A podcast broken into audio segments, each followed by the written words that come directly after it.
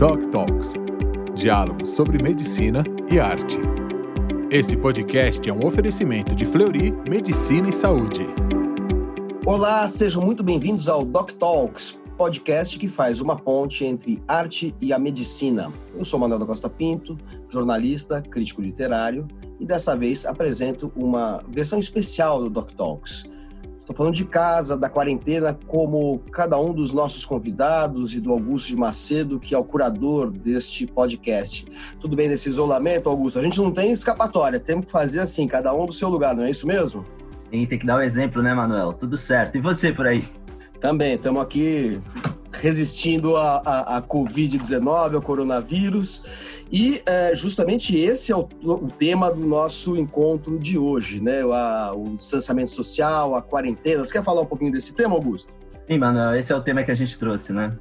O isolamento social como quarentena foi a forma que o mundo encontrou para combater as epidemias. E agora com o coronavírus não é diferente.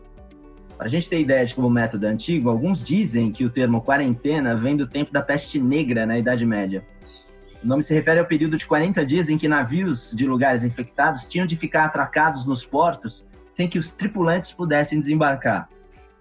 Outros defendem que a origem foi a China antiga, quando o país foi acometido pela varíola. Acreditava-se naquele período que as crostas da pele dos doentes permanecessem infectantes por 40 dias. Independente da origem, uma coisa é inegável: a eficiência do isolamento no combate às pandemias. Mas como é que a gente pode lidar com essa medida tão dura? Como manter a saúde mental? Qual o papel que a arte pode ter para nos ajudar a atravessar esse momento? Essas são as questões que o programa de hoje levanta. Perfeito, Augusto. E essas são algumas questões e perguntas que a gente vai fazer para os nossos convidados, que eu começo a apresentar agora. Doc Talks. Pelo lado médico, nosso convidado de hoje é o psiquiatra Wagner Gattas. Ele é professor titular e presidente do Conselho Diretor do Instituto de Psiquiatria do Hospital das Clínicas, da Faculdade de Medicina da USP. É membro titular da Academia Brasileira de Ciências e da Academia de Ciências de Heidelberg, na Alemanha. Também fundador da Gattas Health and Results. Bem-vindo, doutor. Obrigado. É um prazer estar aqui com vocês neste grupo multidisciplinar.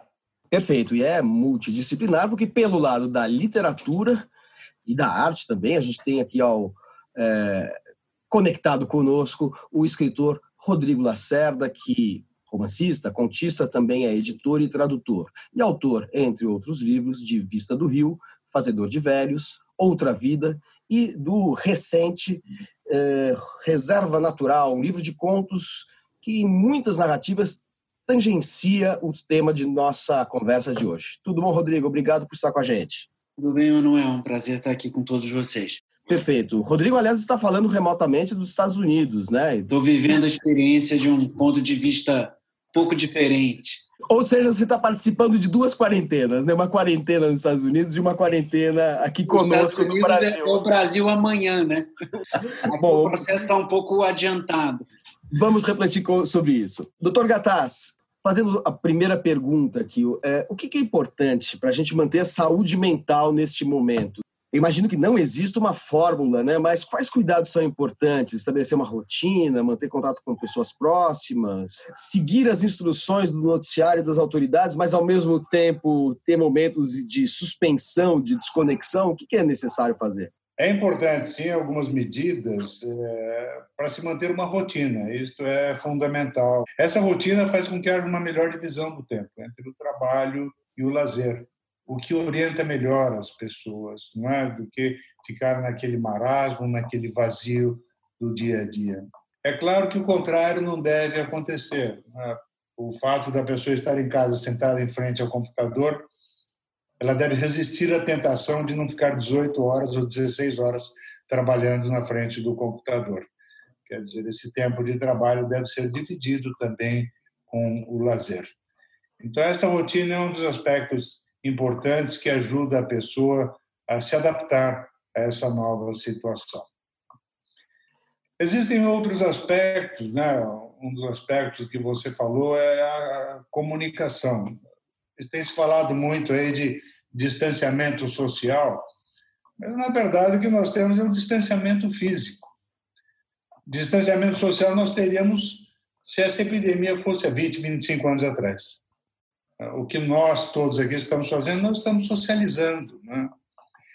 Estamos socializando com o grande vilão da comunicação, até alguns meses atrás, o grande vilão era a internet, não é? Que era criticada porque as pessoas ficam na internet e não se comunicam. É exatamente essa internet que está nos salvando agora e permitindo, sim, a socialização, é? com distanciamento físico. É, isso é importante, é importante manter o contato com familiares, contato é, com filhos, com amigos, é, manter contato com a empresa. Um terceiro aspecto é a questão da informação. É? A própria internet, os noticiários, a televisão é o tema do momento. Mas nós devemos é, saborear a informação é, de uma forma muito dietética. Nós devemos evitar é, nos sentarmos na frente da televisão e ficar 12, 14 horas por dia escutando notícias, em sua maioria negativas, sobre o coronavírus. É importante, sim, se informar, mas eu sugiro que a leitura de um jornal e um noticiário de televisão por dia já são suficientes é, para saber o que está acontecendo e procurar dedicar, dedicar o tempo, então, a outras atividades mais saudáveis e, eu repito, não fazer aí do, da Covid o tema principal e o tema único da existência. Perfeito. Antes de passar a, a palavra para o Augusto, eu vou então fazer uma primeira pergunta para o Rodrigo. Rodrigo, você como escritor, né, que é, já está muito habituado a ler, obviamente, porque a literatura se alimenta muito da própria literatura, como é que tem sido uh, o impacto no seu cotidiano uh, desse isolamento e o que, que a, a literatura, a leitura e a arte em geral representam nesse momento da sua visão? Bom, do ponto de vista prático, na verdade, minha vida não mudou muito. E acho que todos os escritores te dirão a mesma coisa. A nossa vida já é ficar trancado em casa sozinho, na frente do computador, trabalhando o dia inteiro. Então, essa é a nossa rotina. Para falar a verdade, a única coisa que mudou é que agora uh, tem mais gente na casa. Em geral, as pessoas saem, vão cuidar das suas vidas fora e a gente fica trancado no ambiente fechado. É, é e agora está todo mundo trancado no mesmo espaço. Do ponto de vista prático, essa é a, a mudança. Uma maneira de responder a segunda parte da sua pergunta, eu acho, é que a humanidade já está meio flertando com essa sensação de catástrofe do ponto de vista ambiental, né? E essa essa sensação da iminência da catástrofe é, que a humanidade já vivia do ponto de vista ambiental, ela está tendo um trailer. É, e isso eu acho um, um, uma coisa geradora de muita ansiedade, porque é, essas semanas em que os países sentem já a epidemia crescendo, mas que ela ainda não disparou, essa, esse, essa, esse suspense do, do, da tragédia, eu acho que é o, o, mais difícil de conviver no momento. E a literatura, eu acho que tem um dos papéis dela, de certo modo, e, e acho que é, psicólogos evolutivos e, e antropólogos e, enfim, várias vertentes da ciência meio que neurocientistas, dizem que é o enredo, a, a narrativa, tem o poder de, de certo modo, preparar o ouvinte para a situação que está sendo narrada, para a situação que vai vir aí pela frente. É, é, um preparo psicológico, emocional, não é prático, porque a tragédia ainda não está acontecendo, mas eu acho que ela tem uma ajuda a dar, assim, que é a gente trabalhar com essas fantasias de catástrofe que ficam rondando a nossa cabeça enquanto a tragédia não de fato aconteceu. Quer dizer, esse momento, esse limiar do, do abismo, eu acho é, talvez até pior do que o momento mais quente do, do, da tragédia, porque, enfim, você fica lidando com as suas próprias fantasias de horror, assim, e isso eu acho que é um potencial de angústia muito grande que a literatura pode ajudar a diminuir, não digo neutralizar, porque não seria, acho que, nem normal se você ficasse imune a isso. Mas a literatura, trabalhando com as suas fantasias de catástrofe, podem desarmar um pouco é, essas mesmas fantasias, né? te preparar melhor. Na esteira do que você falou, uh, Rodrigo, eu pergunto ao doutor Gataz, uh, a ansiedade, que é uma característica tão presente na sociedade contemporânea, ela se amplifica numa situação como essa que a gente vive, doutor Gataz? Ansiedade é uma expressão do medo. Uh, existe a ansiedade natural, vamos chamar de ansiedade saudável, que é aquele medo que é o preservador da espécie, né? Não é um medo paralisante, a ansiedade, o medo saudável é aquele medo que nos leva à ação. É, e ela se amplifica por vários motivos. Né? Nós estamos, no momento, cercados por é, pelo menos duas grandes ameaças. Uma é a ameaça imediata, né? a, ameaça, a ameaça do contágio. É, essa ameaça do contágio não é só de nós mesmos, nós temos a ameaça de nós nos transformarmos em uma arma, trazermos para dentro de casa o vírus. Então, de nós é, é, sermos instrumentos do contágio. E isso gera um medo muito grande. É, é, existe também o medo quanto ao futuro, não é? é? O medo, por exemplo, os empregos que estão é, se perdendo, o indivíduo que hoje ele perde emprego, ele está em uma situação dificílima. É? É, uhum. sem dúvida, são dois fatores que intensificam em muito a, a ansiedade. Eu teria uma questão para o Dr. Gataz agora, ainda nessa linha, Dr. Gataz.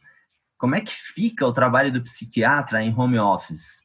Para aqueles pacientes que já têm alguns distúrbios ou naqueles pacientes que estão na iminência de desenvolver alguns distúrbios psiquiátricos numa situação tão, é, tão opressiva quanto essa? Então, Augusto, já há alguns anos nós fizemos algumas pesquisas sobre a telepsiquiatria. No caso, o nosso estudo, que foi, foi publicado, é, nós tratamos pacientes com uma depressão.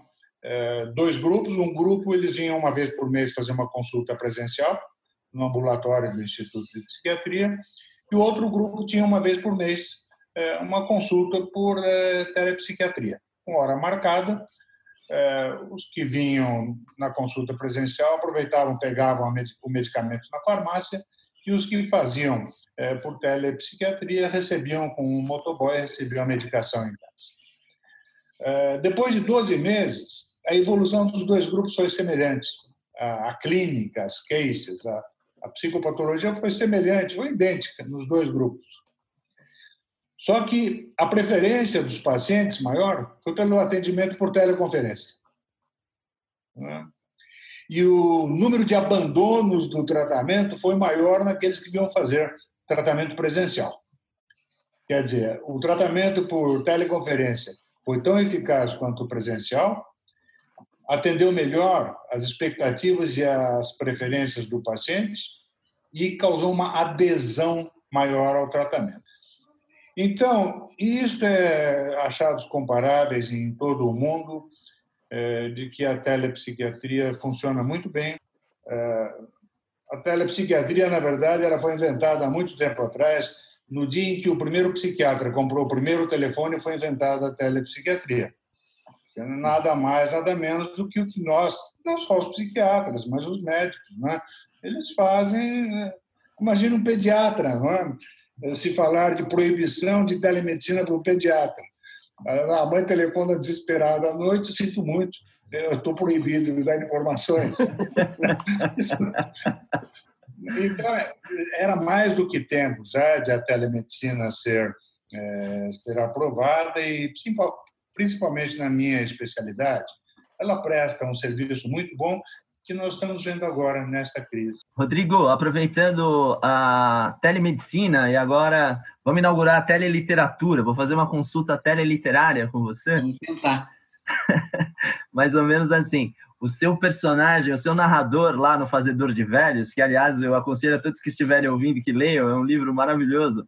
O Pedro, ele nos dá algumas algumas sugestões, né, meio que indiretamente de leitura E eu queria fazer a pergunta para você agora, se você daria alguma sugestão de leitura para a gente, assim, que possa nos acompanhar nesse tempo de quarentena. Olha, o, o best-seller do momento é A Peste do Camus, né? Mas esse não vale. Já, não vale. Vocês já falaram e, e, e, muita gente já, já se ligou nesse livro.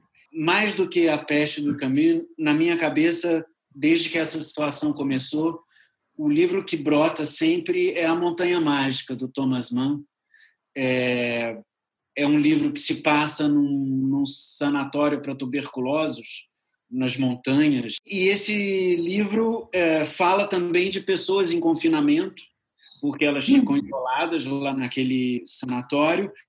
Também fala de contaminações, porque é uma questão da tuberculose. E o livro tem uma cena muito bonita, que é uma cena do personagem entrando em contato com os avanços da medicina e, graças a eles, enxergando dentro do próprio corpo, que é quando ele vê uma, um raio-x da, da mão, da própria mão. E ele vê os ossos e ele vê como é que a mão dele é por dentro. Que é uma cena muito linda, muito forte. Então, por todos esses aspectos, eu acho que o A Montanha Mágica do Thomas Mann é um livro que evoca, de alguma forma, várias das coisas que a gente está vivendo aqui hoje. Então, aproveito e faço a pergunta também ao doutor Gataz. Que livros ele aconselharia para leitura nesse momento uh, de isolamento, de quarentena? Que livros, eventualmente, sejam na literatura, seja na ciência, sejam em grandes, enfim, tratados é, de ciências humanas, é, abordam de uma maneira é, interessante esse tema e de uma maneira que possa vir ao encontro aí das nossas inquietações desse momento. Para o lazer, eu estou com muita vontade de ler o livro do Rodrigo Lacerda. Esse último que foi lançado. Agora, de uma forma mais pragmática, é, seguramente o método é, mais eficaz para é, redução da ansiedade, o método mais eficaz para se trazer uma paz interior, é, um método comprovado por estudos em neurociências, em imagem função cerebral, é o mindfulness. É, e por isso eu recomendo o livro Atenção Plena. É um livro escrito pelo Mark Williams, que foi o criador da mindfulness. É, Atenção Plena é o nome em português de mindfulness. É, o livro é simplesmente excelente. É, ele vem acompanhado com um, disco, com um CD, com exercícios de relaxamento, e é isso que o, que o livro ensina. Ele ensina técnicas de relaxamento de acordo com a mindfulness. É, são técnicas facilmente assimiláveis. Após a leitura desse livro, a pessoa já está conseguindo atingir níveis ótimos de relaxamento e seguramente, além de ser algo para a vida, é, o relaxamento, de acordo com mindfulness, é algo que nós usamos todos os dias, em qualquer lugar, é, a qualquer momento, é, nessa fase em especial para a redução da ansiedade, para contribuir com uma paz interior, é extremamente útil. Então, a minha recomendação fica aqui para o Atenção Plena. O que é exatamente essa mindfulness, a atenção plena? Seria uma atitude, seria uma disposição diante do mundo, uma abertura perceptiva, um estado de consciência? O que é exatamente, do ponto de vista psiquiátrico e do ponto de vista do nosso comportamento? A, a base da técnica é você descrever para você mesmo a situação, os sentimentos, as sensações físicas que você está vivendo, sem tentar lutar contra elas. É? É, começa você é, sentado, sentindo a pressão que o seu corpo faz na cadeira, mesmo que seja desagradável, você perceber que é uma sensação desagradável, mas que ela vai passar. Assim são as sensações existenciais também por exemplo, com raiva, com tristeza, com ódio. É, você sente aquilo, mas não tenta mudar e principalmente não tenta se julgar. Porque eu estou infeliz, eu não deveria estar infeliz. Eu tenho que mudar isso. Não. A atenção plena é detectar e sentir e descrever para você mesmo o que você está sentindo, sem uma tentativa de lutar contra isso, na certeza de que essas sensações são passageiros, são por um tempo limitado. Ao lado disso, a técnica traz exercícios baseados em exercícios respiratórios que promovem, então, um relaxamento físico intenso, de acordo com o nível de treinamento da pessoa. Esses dois mecanismos, descrever as suas sensações sem tentar lutar contra elas, e o relaxamento através da respiração, trazem uma estabilização da atividade metabólica e da atividade elétrica cerebral. Isso é comprovado por eh, exames de ressonância magnética funcional e traz psicologicamente uma paz e uma serenidade muito grandes. Aliás, eu queria dizer o seguinte: a, o desejo do Dr. Gataz é também o meu desejo. Eu quero muito ler o livro do Rodrigo, Reserva Natural. E gostaria que o Rodrigo fizesse Obrigado. agora. Obrigado você. Que o Rodrigo fizesse agora um paralelo entre o conteúdo do livro dele, os temas que ele toca e essas situações que a gente está vivendo, tanto fora da quarentena quanto dentro. O que, que você tem a dizer para a gente, Rodrigo? Bom, é, esse livro Reserva Natural, ele basicamente a ideia é tentar desfazer qualquer noção hierárquica entre a, a, cultura e a natureza, entre o que é humano e o que é animal, e, e, e prestar atenção de que nós também somos é, resultados de uma da evolução das espécies. Nós também somos. E, e, nós evoluímos de maneiras que são boas e ruins ao mesmo tempo. Eu recomendo mais uma dica de leitura, além do Reserva Natural, mas esse livro que se chama O Sentido da Existência, do Edward Wilson, ele fala muito que a humanidade é resultado de, de um confronto entre altruísmo e individualismo. E que a, a nossa evolução se deu de tal modo que uh, dentro dos grupos, os individualistas se sobressaem.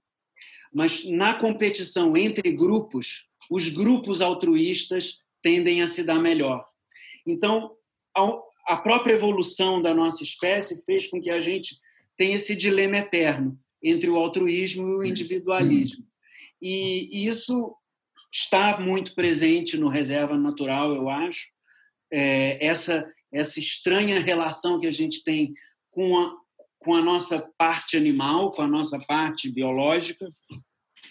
E, uh, e a situação que nós estamos vivendo agora é uma situação em que essa, esse altruísmo é, que a espécie humana conseguiu atingir e que poucas outras espécies atingiram, formigas, cupins, grandes complexos sociais, tal, mas de um altruísmo absoluto, porque esses uh, profissionais de saúde que estão cuidando da, da gente na linha de frente ali, sem equipamento e tal, eles são os altruístas por definição. É, são eles que fazem com que os grupos é, se sobressaiam aos grupos individualistas, entendeu? Então, eu acho que o Reserva Natural e os livros do Edward Wilson que é um autor que, que eu gosto muito, eles tratam desse tipo de assunto, o confronto entre a natureza humana, a natureza externa e a natureza interna que a gente também não controla. A gente está mudando um, momento de mudança de paradigmas, doutor Gataz. É uma mudança de paradigma e eu tenho certeza que, afirmando aqui o que a mindfulness ensina, que é, por pior que seja a situação, ela é passageira, ela vai passar, e a minha grande esperança é que essa crise eh, nos torne pessoas melhores.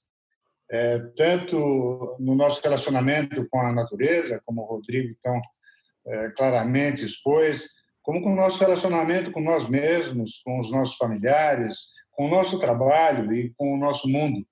É, eu tenho certeza que nós vamos sair melhores é, dessa crise, dessa pandemia, e que ela vai, vai mudar o mundo.